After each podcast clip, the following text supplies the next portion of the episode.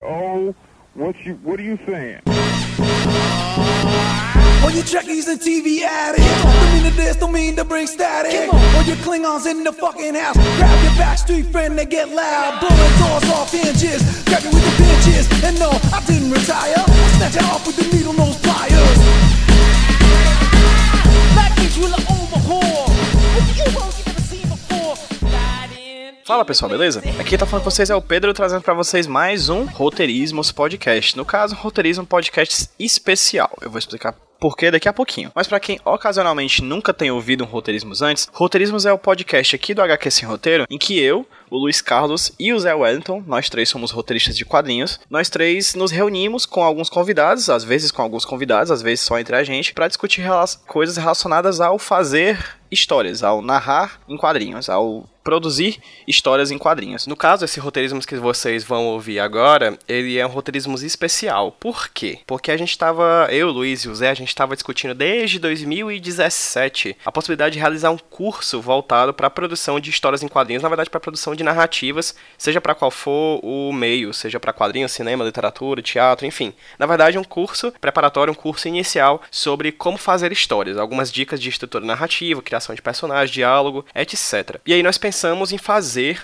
esse podcast aqui que vocês vão ouvir agora, como uma forma de divulgação desse curso. Então ele já está gravado há muito tempo atrás, mas ele continua pertinente. Era um trabalho que a gente estava aqui guardando para uma ocasião especial. E a ocasião especial chegou, já que nós iremos realizar esse curso finalmente. Esse curso que a gente ia fazer acabou indo para lá e para cá, acabou que a gente teve muita dificuldade para pensar num dia, um local, um espaço, um tempo. Um... a emenda já estava pronta, a gente tinha muita dificuldade de achar um local e a gente conseguiu finalmente e esse curso vai ser realizado. Então, Zé Wellington, Luiz Carlos Souza e eu, PJ Brandão, vamos realizar o curso Construção de Narrativas e Mercado Editorial lá no estúdio do grande amigo Daniel Brandão, o estúdio Daniel Brandão, aqui em Fortaleza, na Avenida Santos Dumont, na sala 817 do Shopping Del Passeio, certo? Então, eu vou estar tá linkando aqui no post desse podcast, vai estar tá linkado no post desse podcast, um link para o site do Daniel Brandão para você ter mais informações sobre inscrição, sobre datas, sobre horários, sobre valores das inscrições para vocês participarem desse curso comigo, com o Zé e com o Luiz. Mais especificamente, o curso acontece durante as férias de julho, entre os dias 23 e 27 de julho, das 19 às 22 horas. Vai ser à noite, na semana entre o dia 23 e 27 de julho, certo? Nós três vamos conversar um pouquinho sobre algumas coisas relacionadas à estrutura narrativa, à produção de personagem, criação de personagem, a desenvolvimento e até a chegada final, na reta final, de como publicar o seu trabalho. Então a gente vai abordar vários aspectos da, da produção narrativa,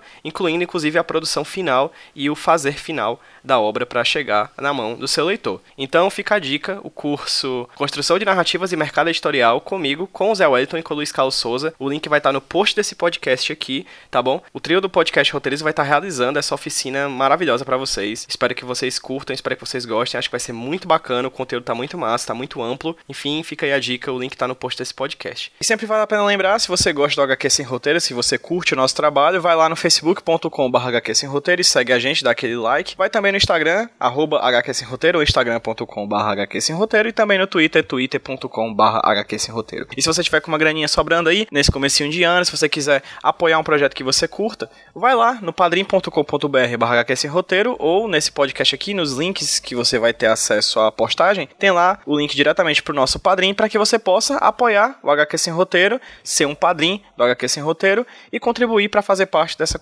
desse grupo de pessoas que, enfim, assim como eu e assim como outras pessoas do, do Brasil inteiro, acreditam que esse trabalho é bacana e acreditam que a gente pode levar quadrinhos, os quadrinhos a cada vez mais pessoas. É isso, muito obrigado por tudo. Fiquem agora com esse roteirismos especial, mitos, torres e fogueiras.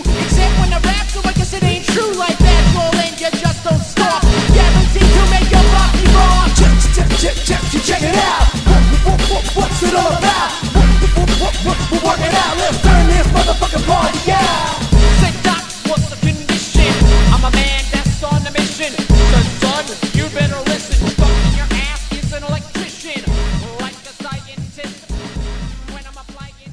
Olá, ouvintes do HQ Sem Roteiro, bem-vindos a mais um programa Roteirismos. Eu sou o Luiz, eu estou aqui com meu amigo Zé Wellington. Diga oi, Zé. Olá, olá. Eu não falo oi, Zé, eu falo olá, olá apenas. Você, como não escuta os podcasts que eu participo, Luiz, já não sabe nem o meu bordão. Cara, você tem que falar da próxima vez, fale olá, olá. Eu vou fazer com que você mude esse seu bordão na marra. enchendo o saco pra fazer isso. Eu tenho toda uma legião de ouvintes que discorda de você, cara. Então eu não posso mudar esse bordão, né? Eu, como Ah. sou um cara calejado da rádio, sei que todo personagem de rádio precisa de um bordão, então. Bom, junto comigo e o Zé tem o nosso caro amigo Pedro Brandão, o PJ Brandão. Não tão caro assim, né? Tá mais pra barato, mas tudo bem. Oi, gente. Olá, olá.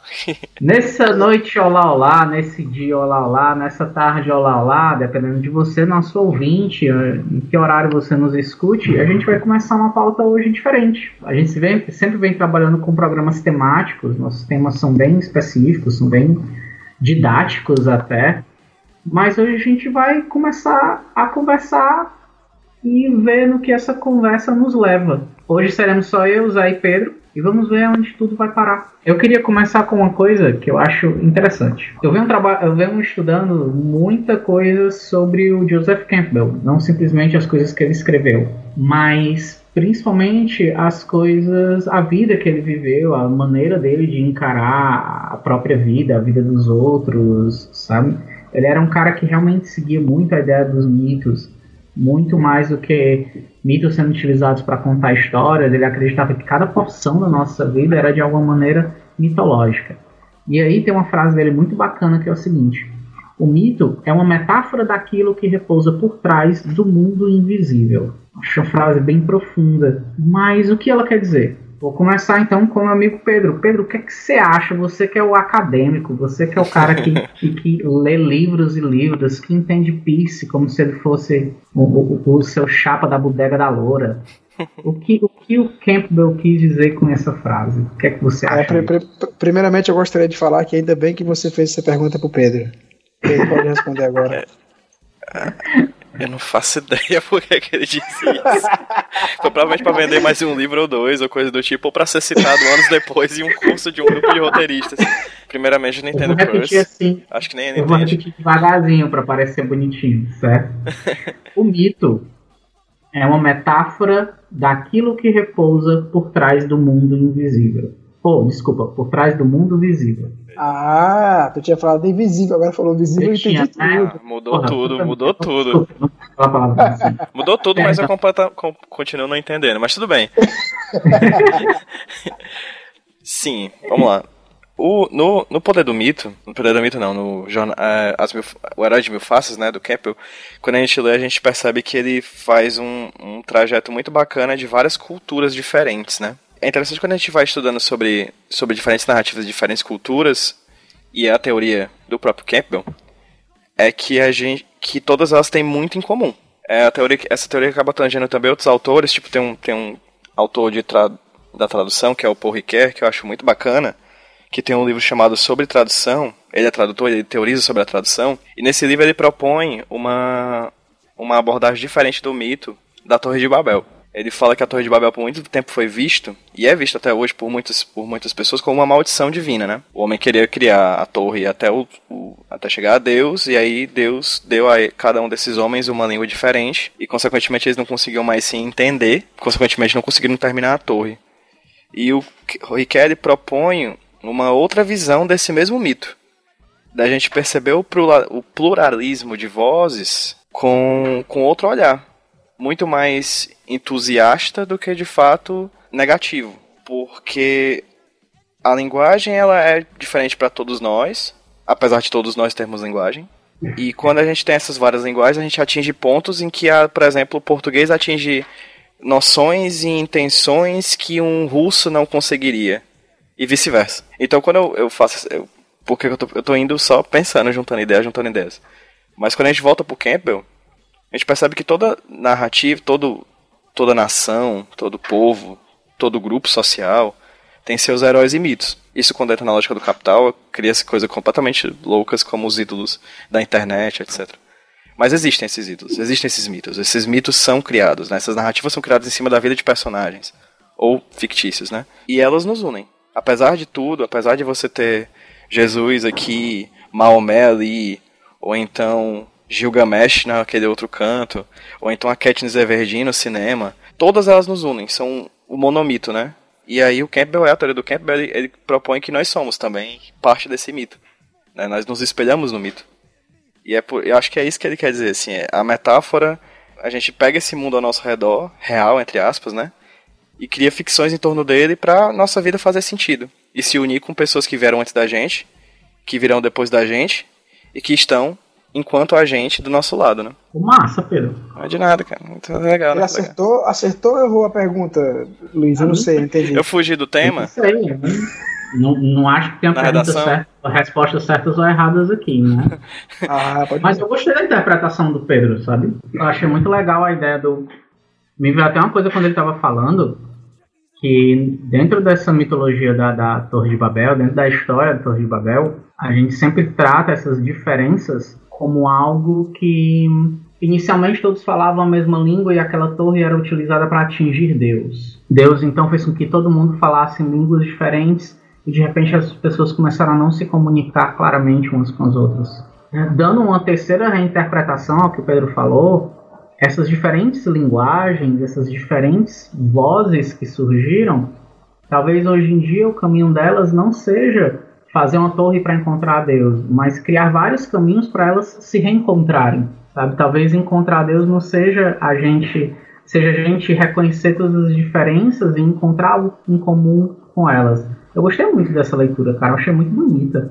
Eu, eu sugiro muito a leitura do, sobre a tradução do Rick. É um livrinho curtinho, pequenininho, baratinho. Esse livro é, é foda, assim. Muda a ideia, muda ideias, assim, muda a cabeça. Vocês me corrigem se eu estou fugindo muito do tema, mas eu acho que as histórias elas existem mesmo para para unir pensamentos, unir ideias, né? Unir pessoas. As primeiras histórias eram talvez, sei lá, dizem são contadas em, foram contadas em volta de fogueiras, né? Eu acho que, que, que isso que o que o Pedro falou aí, levando a Torre de Babel, ele fala muito desse dessa, dessa intenção que as pessoas têm, né, de contar histórias, né, em, em, torno muito mais do que comunicar, mas de, de criar uma relação. Eu, eu acho isso bacana, é uma das coisas mais legais se contar a história, tentar imaginar o, de que fato isso vai afetar as pessoas, de que, de fato aquilo vai ser interpretado, né, ou de que fato vai incomodar, porque às vezes uma história é feita para incomodar mesmo, e eu acho que essas são as melhores histórias, né. Ainda nessa ideia da, tradu da tradução, eu não vou lembrar exatamente o nome do autor, mas eu lembro que tem uma frase que eu li nessas pesquisas sobre tradução que é muito bonita, que é tradução da tradição. O que a gente faz hoje, quando a gente cria as nossas histórias, é traduzir uma tradição. A gente pega essas histórias anteriores à nossa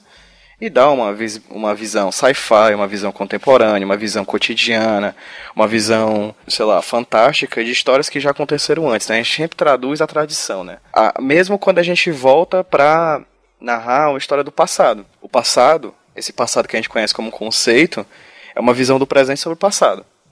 O que nos dá a possibilidade, por exemplo, de ter uma, uma versão como, por exemplo, a mais nova do Rei Arthur do Guy Ritchie, em que o Rei Arthur mata pessoas e monstros dando espadadas ao som de heavy metal. Né? Então a gente tem essa possibilidade de pegar esse passado e recontar. E, na verdade não tem a possibilidade, a gente só tem essa possibilidade. A gente não viveu esse passado. A gente não viveu a era medieval, a gente não viveu, sei lá, a época das cavernas, então a gente tem essa visão presente de hoje sobre o passado. Então, de certa forma, sempre é um anacronismo. Mas essas histórias aconteceram, elas estão lá. A visibilidade que a gente dá a elas hoje é uma visibilidade do hoje sobre o passado e a gente recria essas histórias no hoje. Então tá tudo interligado. Assim como daqui a 100 anos alguém vai falar nossas histórias. Assim como hoje as pessoas falam essas histórias sobre suas perspectivas, né? A gente tem aí os, aquele filme lá da Polícia Federal que acabou de sair, por exemplo, que é uma perspectiva atual de algo que é atual, mas de uma outra perspectiva, né? Política, etc. A gente tá sempre nesse, nesse caldeirão de histórias e a gente cozinha nesse caldeirão de histórias, histórias que já aconteceram e damos novas roupagens a elas. Isso tudo se vincula. A Torre de Babel e o monomito do Joseph Campbell tá, também está interligado. Né? Acho que eles querem dar a ideia sempre de continuidade. Cara, teve uma coisa interessante que tu falou agora. Dentre todas as coisas interessantes que tu falou, tudo que tu falou foi interessante de alguma maneira. Ah, obrigado. Mas teve uma coisa que me chamou a atenção, que eu acho que logo no começo da tua fala, em que tu disse a tradução das tradições em que a gente pega o nosso passado e remonta ele, né? Basicamente, o texto é sobre isso. É, recentemente, vamos falar de obras que a gente está consumindo, né? Recentemente, eu e a Ruth, a gente foi consumido, ou melhor, foi tomado, beliscado pelo verme da Little Witch Academy, né? Que foi uma série de animação do estúdio Trigger. Quem não conhece o estúdio Trigger, eu altamente recomendo as obras deles, até mesmo pelo lance do que o, Zé falou de incomodar. E eles lançaram antes que o Lakiel, Guren Lagann, que eu acho fantástico.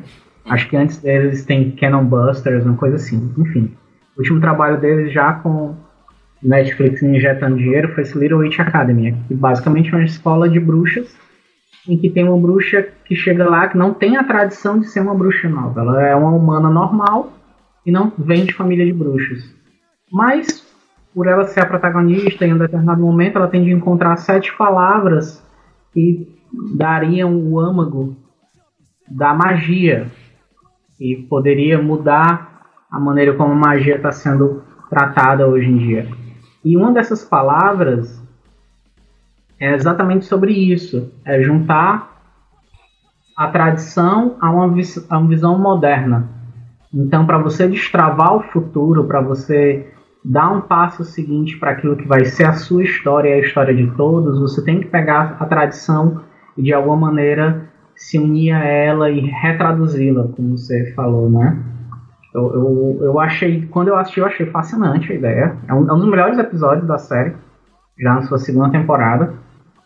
E tem muito a ver com isso. Com a gente, o tempo todo, a gente voltar ao passado, pegar algo do passado, pegar o molde do passado e inserir uma língua nossa, inserir uma voz que é mais a, a, atual nesse sentido, né? Antes que, antes que pareça que a gente esteja, acredito, fazendo uma um retorno ao passado, um, sei lá, um, falando de carinho do passado, coisa do tipo.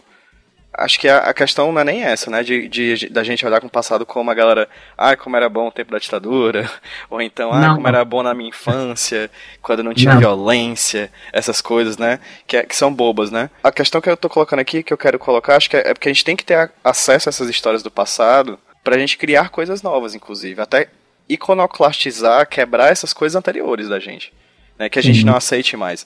Né, tem, um, tem um autor muito bacana, que é o Luiz Gonzaga Mota, que ele fala que a narrativa primeira que a gente encontra quando a gente vem ao mundo é a do senso comum. Né? O senso comum está aí. A gente tem diversas questões de senso comum, preconceitos, estereótipos, mas o senso comum, querendo ou não, é a primeira narrativa que a gente tem acesso. E ela é extremamente importante. O senso comum é extremamente importante para a gente conhecer o mundo. Mas é a partir do momento que a gente conhece o senso comum e a gente se faz parte dele, e que a gente sempre faz parte dele, a gente sempre chega em, nesse senso comum, nessa narrativa social primeira que a gente tem acesso no mundo e a gente acaba sendo é, contaminado por ela e contaminando ela até o momento que a gente diz e diz: ah, esse senso comum já não abarca os, as possibilidades que, esse, que essa sociedade está me mostrando. Então eu vou combater parte desse senso comum. É a mesma coisa do passado. A gente olha o passado, a gente vê aquilo tudo, e a gente extrai dele o que é interessante, extrai dele o que não é interessante e modifica a partir disso. Como o passado fez assim mesmo, como o passado fez ao passado antes dele, né? Uhum, sim. É tipo o moderno e o pós-moderno, né? Vocês me falaram, falaram, aqui do, da coisa do passado, é, é engraçado, tem um, um, filme do Woody Allen, né, que é o Meia Noite em Paris, que ele fala muito sobre isso, dá até o um nome lá, não sei se esse nome é oficial, se foi ele que criou, que é a Síndrome da Era de Ouro, né? Dizer que sempre o que aconteceu antes é melhor do que o que tá rolando agora, né?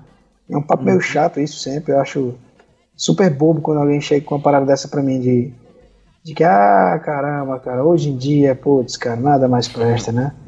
Isso que era bom e tal. E o filme ele desconstrói isso. É, é muito bacana nesse sentido, e levando pro lado que é o lado que a gente está conversando agora, que é o lado da arte. Você achar que a música antes era melhor, que os livros antes eram melhores, né?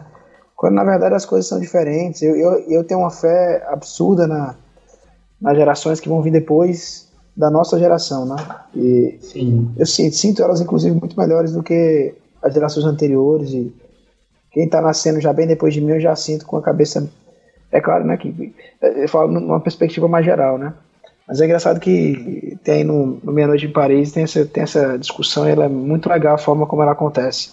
O cara vai voltando no passado, voltando no passado para descobrir onde é melhor, e toda vez que ele volta no passado, ele encontra alguém no passado que diz que melhor era no passado, né? E, e é a forma que ele encontra de, de falar que não existe isso, né? Que isso é uma tremenda bobagem, né? Vocês já viram aquela tirinha certeza vocês já viram, que é tipo um cara desenhando na, na, no tablet, no computador e diz: Caramba, eu queria saber desenhar que nem os, os antigos. Aí ah, volta, ah, aí tem um renascentista, né? Putz, eu queria muito saber desenhar como os antigos. Aí tem um cara na, na caverna desenhando a caverna dizendo, caralho, eu sou foda. Tipo, é exatamente isso, sabe? Porque a gente fica sempre nessa nostalgia de tempos que nós não vivemos e a gente não vive o nosso, né? Exatamente o sentimento do cara do Meia Noite em Paris e é exatamente hoje que, esse que a gente tem que ver. E olha, não é porque a gente está dizendo que a gente tem que ver o nosso tempo que a gente deva fechar os olhos para o tempo anterior. Né? O tempo anterior é uma fonte riquíssima para a gente fazer agora. O que a gente a faz gente hoje. Tá, a gente é fruto do nosso passado, cara. É invariável isso. A gente, a gente não pode fugir disso, sabe? Uhum. Nós somos fruto do nosso passado, seja como for. Tem até uma coisa interessante que o Daniel Brandão fala, que é o seguinte, cara, você tem o seu passado, você tem a sua hereditariedade, né? E basicamente a gente, na maioria das vezes, a gente trabalha em dois vetores. Ou vai na direção dela ou vai contra ela. Mas o tempo todo a gente está se baseando nela. Tudo que veio antes da gente, ou a gente quer fazer exatamente o contrário daquilo, nosso primeiro ímpeto, né? Ou é fazer exatamente igual aquilo, ou é exatamente o contrário daquilo. A gente não consegue logo de cara encontrar uma terceira porta. Concordo até com o Zé em dizer que a próxima geração, após a nossa, há de ser melhor do que a nossa e as anteriores, possivelmente porque eu, eu já percebo que talvez eles estejam encontrando essa terceira porta que a gente durante muito tempo não encontrou. Ou a gente queria ir contra o que veio antes, ou na direção daquilo que veio antes, até poder entender, amadurecer e saber que não é bem por aí. Nem tão ao mar, nem tão à terra. É um pouco das duas coisas e, quem sabe, uma terceira coisa, né? É a própria figura do revolucionário e do conservador, né? Exato. Vale dizer que isso é uma opinião minha, né? Só para comentar, né? Não sei se vão ser melhores mesmo, mas enfim. Inclusive, esse podcast ele tá sendo muito revolucionário em alguns pontos. Por exemplo, já tem quase 20 minutos de conversa e não falamos de Sobral. Ah, tava esperando o um momento para dizer a gente que tá quebrando Sobral, as tradições aqui. Sobral é. guarda a vanguarda do pensamento. Tava esperando o um momento de falar isso. Ah, Pô, tá. apresentei o Zé e não falei sobre Sobral, eu já comecei batendo. Começou contra o status quo. Sério. Eu né? acho também. É, avançando um pouco então nos pontos que a gente está tratando, eu comecei com frases do Campbell mais para poder a gente ter um, um, ponto de partida, ela não precisa ser. É, é, eu tenho a minha resposta pessoal sobre ela, mas lógico ela não precisa ter. Ela não é consolidada, ela não é 100% não é uma verdade incontestável. Mas na verdade o que eu queria puxar com ela é a questão de os mitos eles revestem as coisas que nós queremos contar seja aquilo que de alguma maneira a gente viu sobre o passado, ou aquilo que a gente vivencia agora, como o Pedro falou muito bem. Mas o que é que está por trás do mito, né? O que é que está por trás das histórias que a gente conta? Sabe, eu sempre gosto de falar para os meus alunos de narrativa, de roteiro, de escrita, seja como for, que qualquer coisa que você faça, ela possui uma ideia. E essa ideia, ela pode ser convertida na menor quantidade de palavras possíveis, sabe? Eu até digo, tem um, conheci um, professor recentemente, Marcelo Miller, que ele fala, cara, tua ideia tem que ter no máximo sete palavras. Se ela puder ter três, ela é uma ideia ótima. Se ela puder ter uma, ela é uma ideia perfeita, né? Enfim, ele não necessariamente completou com isso daí, mas é, é, eu entendi mais ou menos isso daí. Foi mais uma interpretação sobre ele. Mas de onde é que a gente tira as ideias? O que é que move da gente? Como é que de repente você olha e diz, meu Deus, eu quero falar sobre isso? Que temas nos movem, né? Sobre o que é que vocês querem falar? A gente, eu vi recentemente uma palestra dos irmãos Baimun, com capitaneada pelo Pedro, né? Meus parabéns, Pedro, foi muito bem, viu, na palestra. Obrigado, cara, tá nervoso uma porra.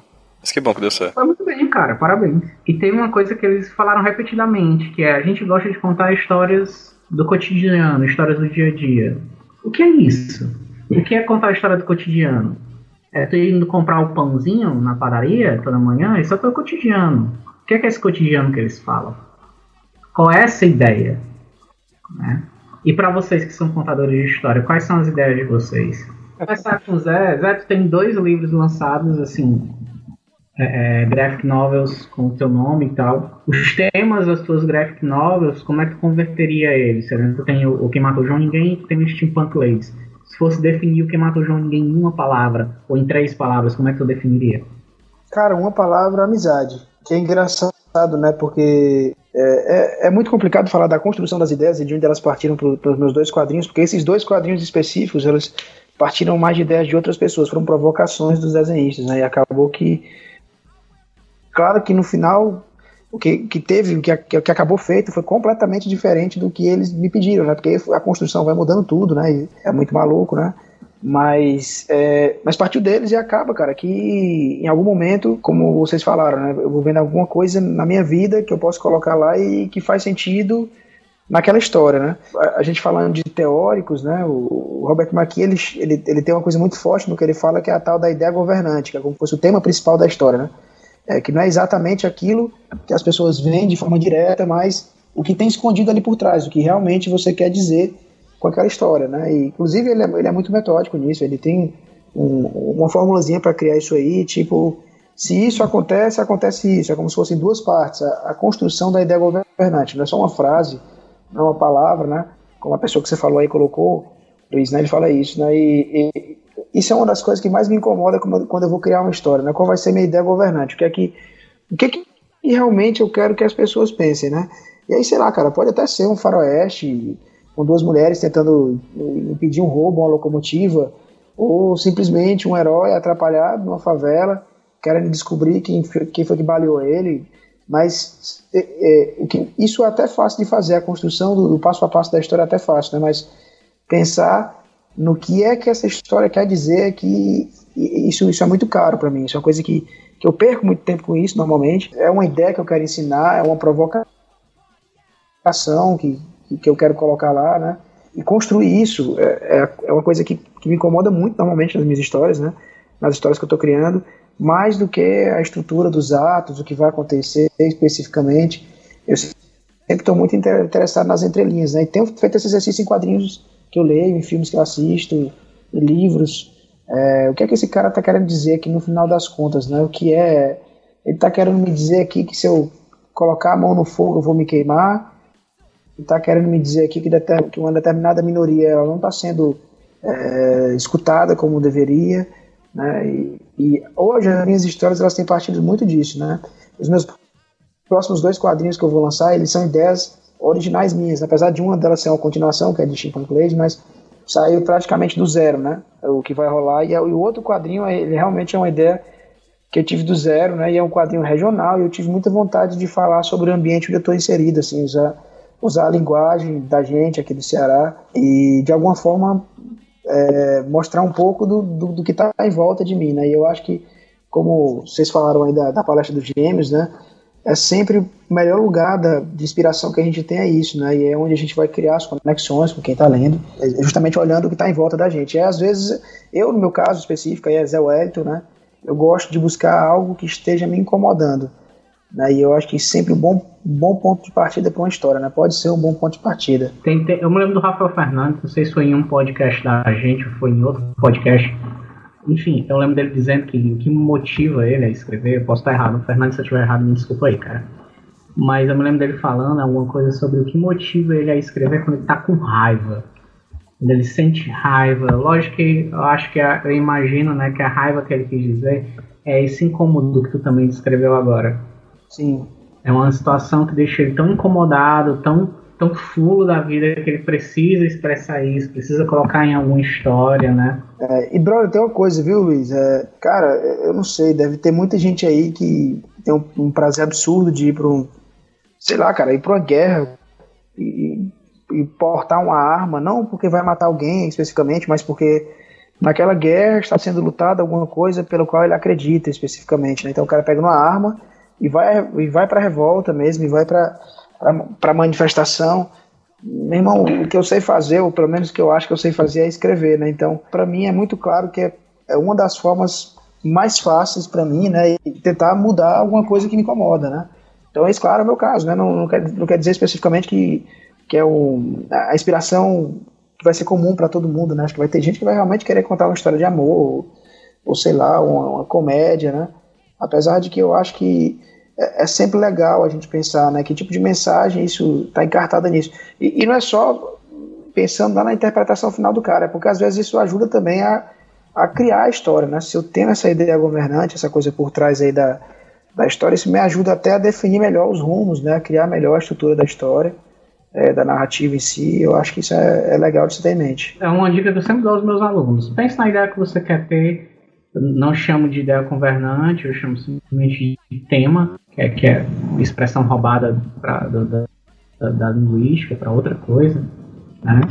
Mas eu também acredito muito nisso. Inclusive, eu sempre, tenho, eu sempre tenho, tem dois exercícios que eu faço, né? Que é dois filmes da Pixar que a gente, se a gente parar para pensar, a gente acha que é uma coisa e é outra. É, é o Monstros S.A., na minha interpretação, sempre foi uma história sobre paternidade. É um cara que de repente descobriu que tem uma filha, que ele não esperava, E aí ele tem que lidar com aquela paternidade ali, seja ela adotada, seja ele, ela de verdade é a paternidade dele, ele tem que estar lá e cuidar daquilo. E ele descobre essa paternidade, como lidar com ela. E Ratatouille, que para mim é invariavelmente uma história sobre arte, uma história sobre artista. Sobre crítica. É, é, uma, história, uma história, é uma história sobre crítica, né, cara? É engraçado.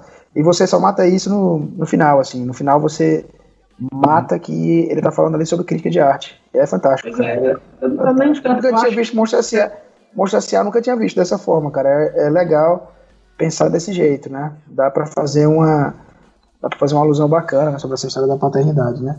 Ratatouille é, é cuspido mesmo assim na cara, cara. Não tem como, né? E é legal que é um filme sobre gastronomia com ratinhos, é fantástico isso.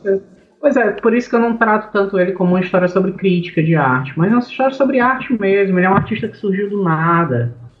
Ele é aquela pessoa que você inesperadamente acha que é um artista, que não, impossível você ser um cozinheiro porque, porra, você é um rato. E no fim, quando. Spoiler, pessoal. No fim, quando o, o crítico come o prato e ele retorna à infância dele, eu me lembro do, muito de uma frase do cara dizendo: Cara, isso ali foi meus seis meses na minha cadeira de semiótica se convertendo naqueles menos de cinco minutos de cena. que é dizendo por que, que a arte no, no, nos move, por que, que ela faz sentido pra gente, né? Que ela evoca sentimentos maiores e tem a ver com essa ideia, com essa ideia central, essa ideia dominante que você está falando. A, as boas histórias, ao meu ver, são aquelas que essa ideia dominante consegue fazer com que você saia da história, não vou dizer comovido, que é como eu prefiro estar, né? Mas você sai mexido de alguma maneira. Você sai de um filme como o Tropa de Elite, de repente você começa a ver a sua sociedade diferente, começa a ver que, meu Deus, isso aqui me impactou de alguma forma. A ideia dominante ali foi, foi clara, foi bem recebida, foi de alguma maneira foi sentida pelo, pelo espectador dele, né? E é isso, eu acho. De repente eu sinto que eu me perdi em algum ponto. Não. A gente se perdeu quando tu disse boa noite, caros ouvintes. De lá pra cá a gente tá perdido. Mas tá ótimo, eu tô adorando. Eu perguntei sobre o Zé, mas assim, eu tenho poucas produções tuas, você, eu vou ao mesmo tempo falar isso, porque na verdade eu tô meio puxando tua orelha, porque eu queria ver mais produções tuas. Eu tenho poucas produções que... minhas. Pois é.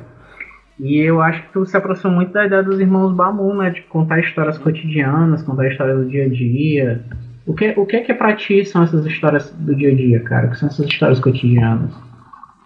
É, quando o Zé tava falando Robert McKee, e eu tô lendo nesse exato momento o story, né, dele. Que é ótimo, acho massa. É manualzão, né? É aquela coisa, ó, é um faz manualzão. isso que dá certo, brother. É, não tem mas eu vou te dizer uma coisa, viu, Pedro? Isso, isso, isso. Lá na frente ele, lá na frente ele meio que desfaz isso aí, viu, cara? Inclusive me incomodou muito no começo do livro, mas em algum momento é, essa ideia de Manuela meio que desaparece um pouquinho. Mas aí é, ele destrincha as regras e, e, cara, é aquilo mesmo, né? Não tem pra onde correr, né? Sim, é, pois é. E ele tá bem ciente de que ele tá dando mal no azão, porque ele faz parte de uma indústria que é uma indústria, né? Então essa indústria ela precisa de produtos que se encaixem nessa indústria. Então ele diz, olha, você quer ter um roteiro em Hollywood, pois você tem que fazer desse jeito, brother. Se não fizer, vai ser problemático. Você pode fazer seus, seu cinema de arte, mas quer fazer parte disso aqui, é isso aqui que você tem que fazer, né? Você tem que formatar um documento, é quase participar de um edital mesmo, assim. Você tem que formatar um documento do jeitinho que é pedido. Eu adoro, eu acho bacana, é muito bacana estudar estrutura narrativa. Eu gosto bastante da estrutura narrativa, principalmente para análise de obras. Eu adoro analisar filmes e séries e quadrinhos e livros e contos a partir dessa estrutura narrativa, assim. Eu realmente gosto muito. Quando é na hora de produzir, eu particularmente gosto de quebrar um pouco isso, sabe? Eu particularmente gosto bastante de crônicas, que já são até certo ponto revolucionárias nessa questão de não ter um fio narrativo com clímax e coisas desse tipo. Eu gosto muito de, de histórias que, que tenham. que tratem o dia como o dia meio que é, que vai sendo levado. Sabe? Claro que tem dias que fogem do padrão, que são. que têm seus próprios clímax, etc. E se a gente for pensar em histórias da nossa vida, a gente vai conseguir com certeza fazer um filme ou dois a partir de, de momentos da nossa vida. Mas eu gosto muito dessas histórias que não têm esse compromisso, sabe? Com uma questão estrutural. Que apesar de não ter compromisso, que conheça, claro, né? É sempre importante você conhecer o padrão para quebrar o padrão. A gente já tá falando disso o tempo inteiro aqui agora. Relacionado a essas histórias do passado. A gente tem que saber o que foi feito até agora para posteriormente a gente quebrar o que foi feito até agora. Consequentemente, ser revolucionário. O Luiz falou, por exemplo, que eu, eu chego, chego perto dos trabalhos do Bai e do Moon. Eu adoro aquela série de tiras deles. A, as tiras do Quase Nada, por exemplo. Elas são. Perguntaram. Usaram a palavra. A, a, o público usou a palavra banal quando eles estavam no, no painel lá na Livraria Cultura. Eles disseram que não é exatamente banal mas é que é real, assim, é do dia a dia, e eu gosto dessas coisas, sabe? Eu acho bacana, por exemplo, claro que a gente pode transformar isso, tipo, um pegar um ônibus pode numa narrativa pode ser tão épico e destruidor quanto derrotar um dragão, por exemplo, assim, tão climático. Velocidade então, máxima que o diga, né? Aí, pronto, exatamente. exatamente. Mas eu gosto, eu, eu, particularmente admiro bastante narrativas que não têm esse, esse compromisso em ter uma questão climática ou uma questão de, de impacto, sabe, de ruptura, assim. Eu gosto dessas histórias que são assim. Apesar de também admirar, claro, esses outros todos, eu, quando, particularmente, quando faço uma história, eu gosto de não ver essas amarras, por mais que de vez em quando eu utilize, vez ou outra, até como estratégia narrativa, para criar um clímaxzinho, mesmo que básico, assim, ou uma virada, um plot twist no final. Mas esses são conhecimentos que eu gosto de abordar nessas narrativas que particularmente não possuem esse compromisso, sabe? É, o, o Maqui fala delas também, né, Pedro? É, eu acho que ele chama de antitrama, uma coisa assim, cara, não lembro. Antiplot não, cara, antitrama não. É porque eu tô lendo no inglês. Ah, valeu, cara. Desculpa aí, desculpa aí, tá? Vamos dar é, de assunto, então. É. Moral mesmo. Não, eu tô lendo em inglês. Ok. É porque foi o único que eu, foi o único que eu consegui achar de maneiras torpes, mas, enfim. é, mas aqui no Brasil eu acho que traziram pra antitrama.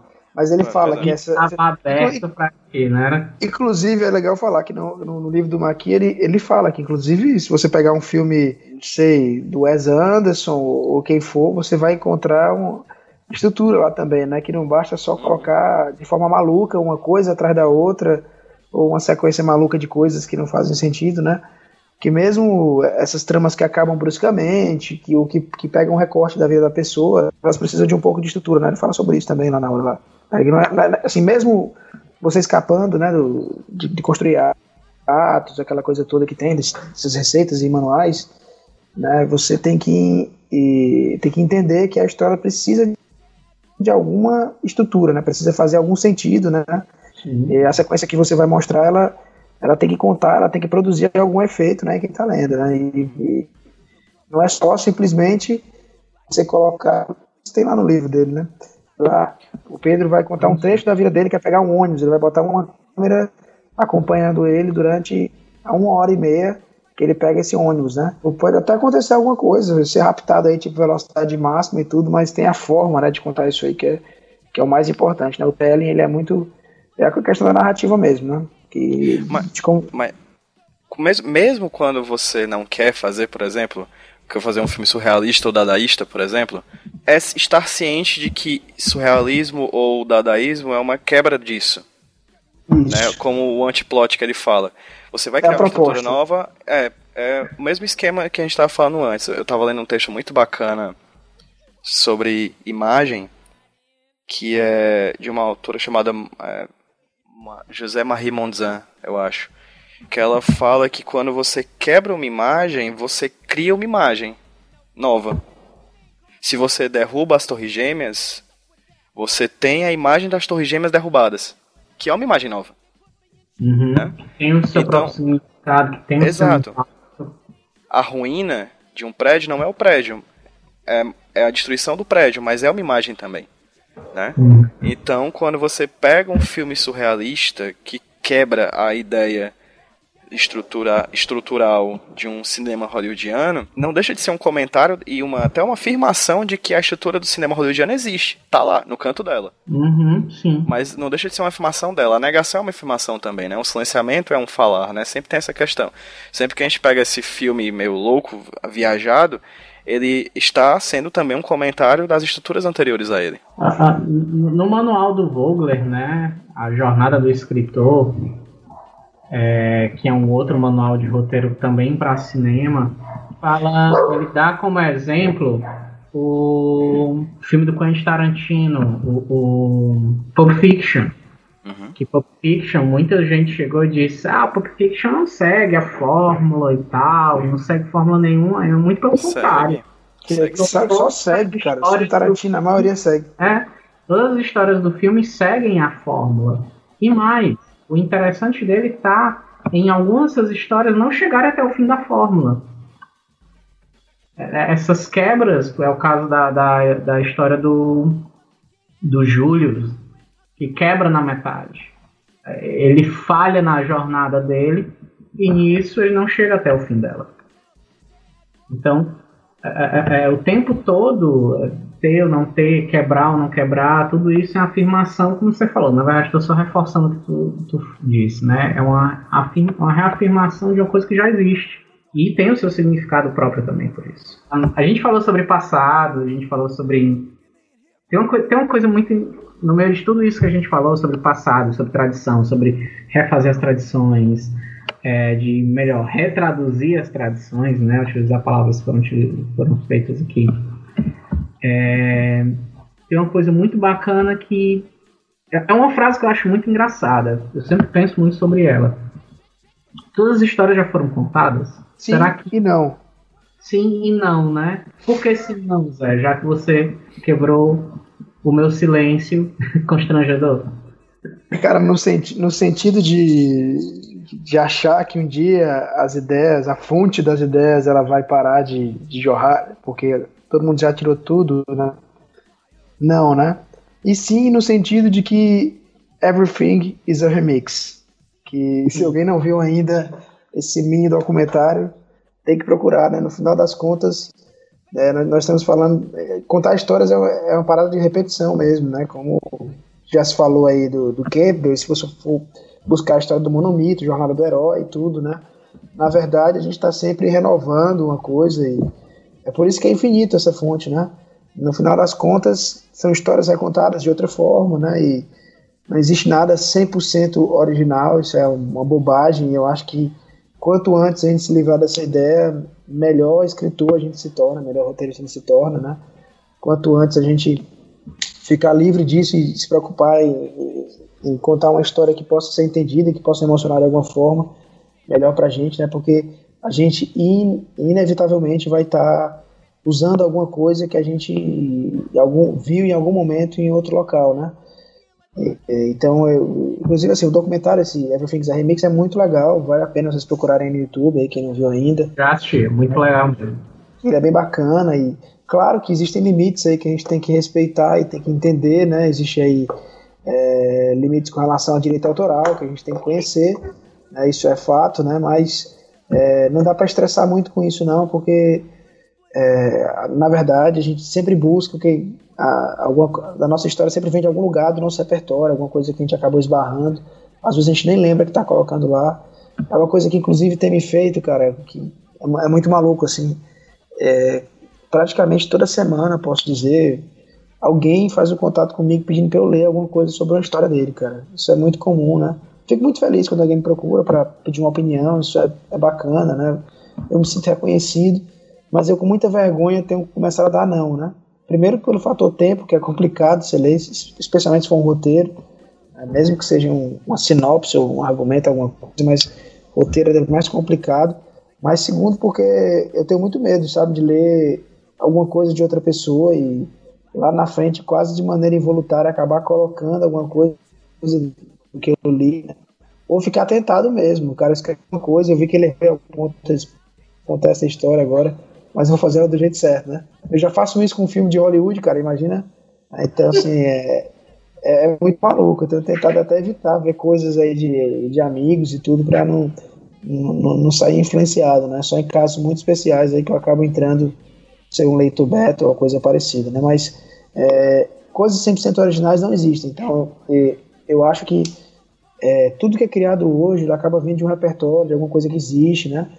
É, que gente assistiu, pode ser também uma história que alguém contou pra gente, ou alguma coisa que a gente viveu, né? Isso vai pro caldeirão aí do nosso pensamento e na hora de sair é engraçado como essas coisas são são lembradas, né? Eu estava escrevendo agora o segundo volume aí de Chimpanclades, né? E em um momento eu fiquei meio preso numa parte da, da história, né? Tinha uma personagem que eu achava que eu precisava dar um contexto melhor para ela, que era uma criança. E eu lembro que eu fui para um aniversário infantil e, e aconteceu uma cena que me incomodou muito lá, que envolvia minha filha, né? Que, que ela tava com a boneca e foi mostrar toda empolgada para um meninozinho que tava do lado dela, né? E o meninozinho meio que deu um, uma rã, uma senta lá a Cláudia para ela, né? Com essa boneca, né? E eu tava vendo de longe, né? E a gente, como ele é pai, a gente vê essas coisas de uma forma muito diferente. E, e ela lá nem ligou, depois ela se virou e começou a brincar. Mas eu lá do outro lado da sala, vendo que ele quebrou meu coração, né? E eu disse, porra, cara, é isso, cara. Isso aqui, essa cena aqui eu vou levar, vou levar pra história. Vou colocar exatamente essa cena do jeitinho que aconteceu aqui, lá na história, porque isso me quebrou lá no momento.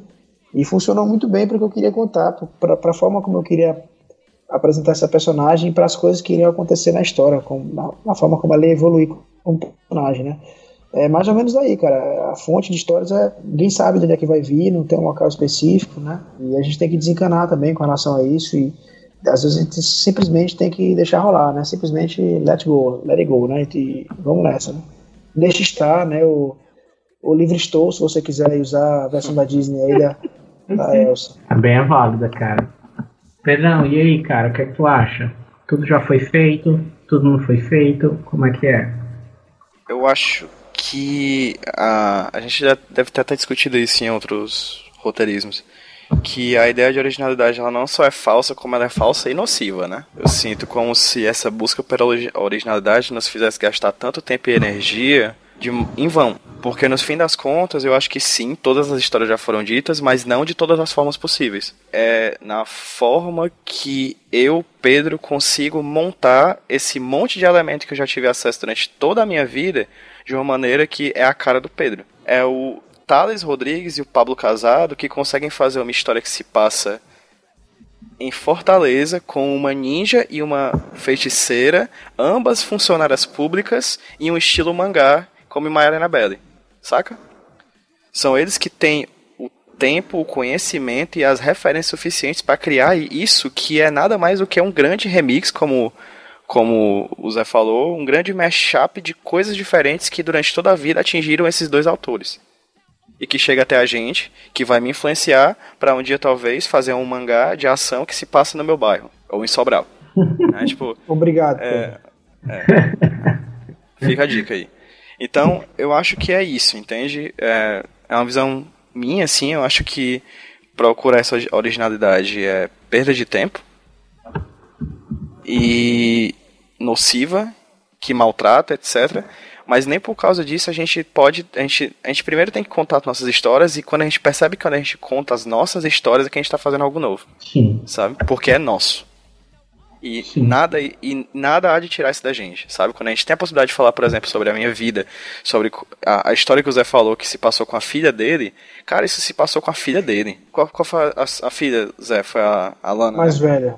A Lara, mais velha. daqui a 10 anos, quando, caso a Lana lembre dessa história, ela vai narrar essa história do ponto de vista dela, que não é o mesmo do Zé. Que é pai da Lana e que narrou a história desse ponto de vista. Então já são duas histórias diferentes, começa daí. É o mesmo uhum. fato de duas perspectivas diferentes. Então, Sim. é a mesma coisa com a gente. Eu posso contar a história do meu bairro, pessoa, e o meu vizinho pode contar a, mes a mesma história do meu bairro, mas não vai ser a mesma história. O conteúdo Sim. pode ser similar, mas o conteúdo se molda a forma. E a forma é só minha. Teve uma coisa na, na narração aí do Zé, dessa história que aconteceu com a filha dele, que eu acho que é essencial para qualquer contador de histórias. É, foi uma coisa que eu aprendi com o Mino e aí, vários outros autores que eu fui conhecendo, que eu admirava, eles sempre falavam isso. Para mim, é. Eu acho um dos maiores rumos que a gente pode colocar como contadores de histórias. Que é você contar coisas que sejam verdadeiras para você, que sejam honestas para você. E nada mais honesto do que a vida que você tem nesse instante, né?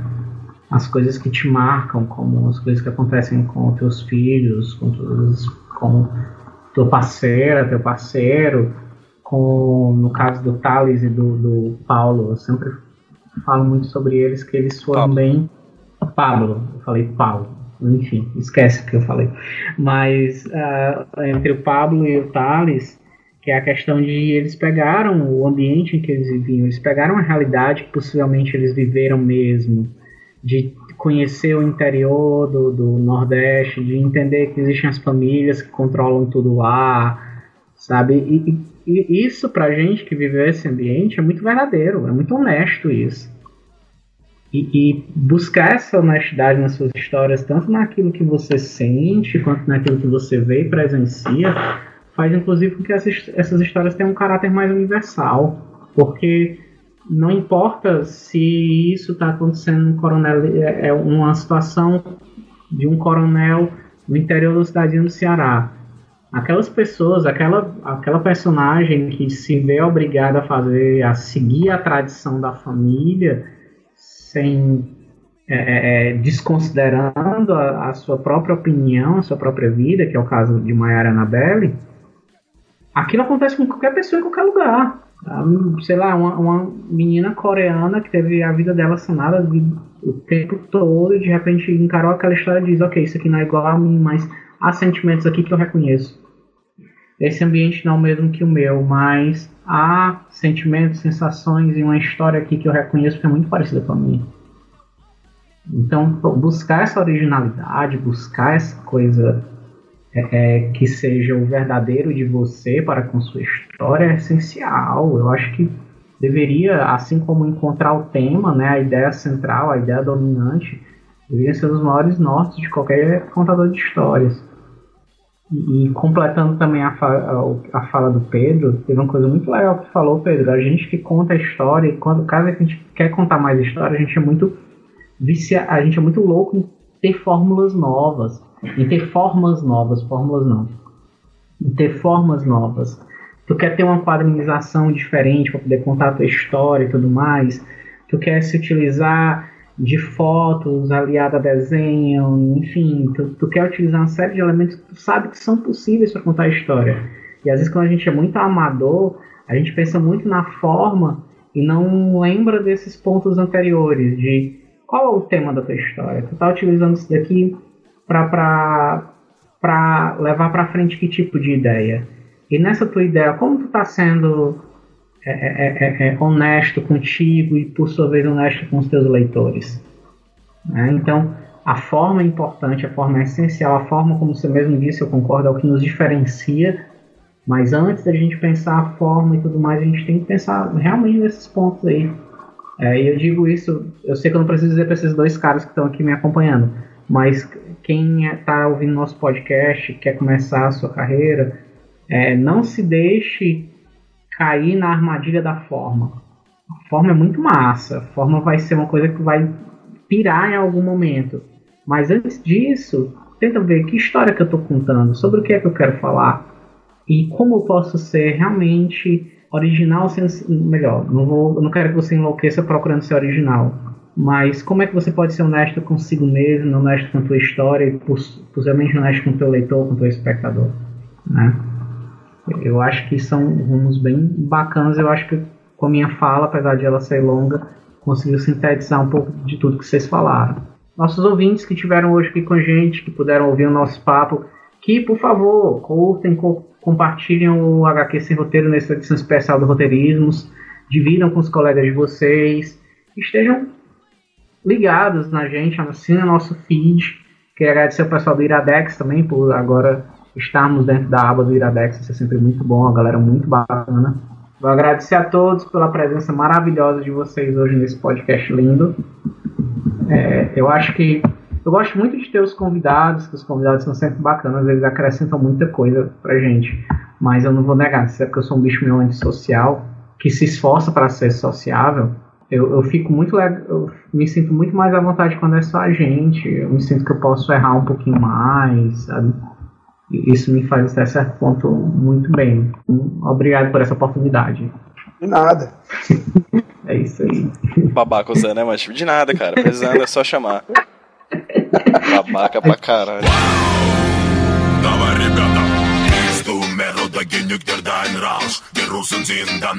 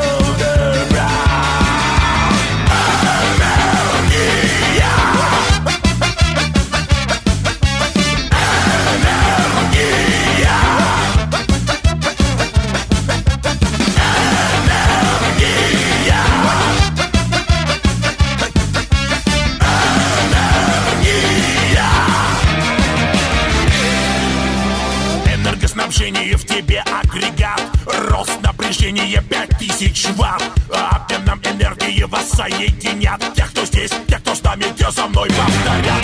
Подвигай плечами. Руками, ногами. Бедро кругалями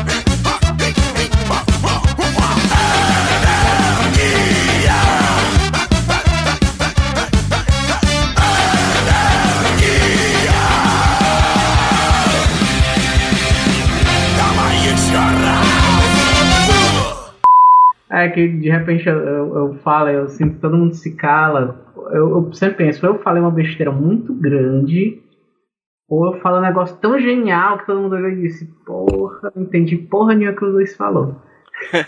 É, normalmente é uma besteira, a gente escolhe ficar calado. Às vezes, Luiz, a amizade é feita por isso. Quando a pessoa fala besteira e o outro olha e diz, ok. às vezes o limite entre, entre essas duas coisas é muito pequeno.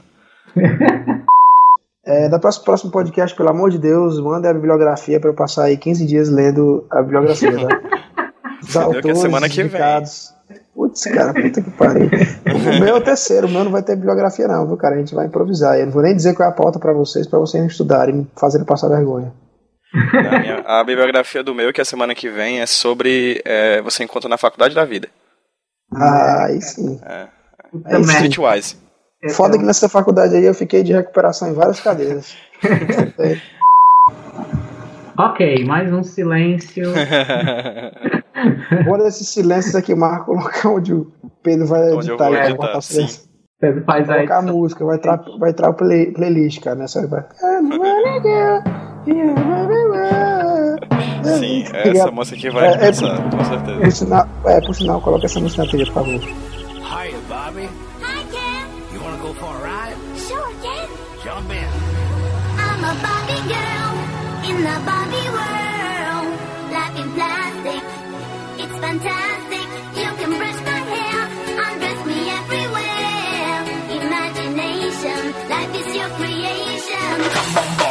Go party.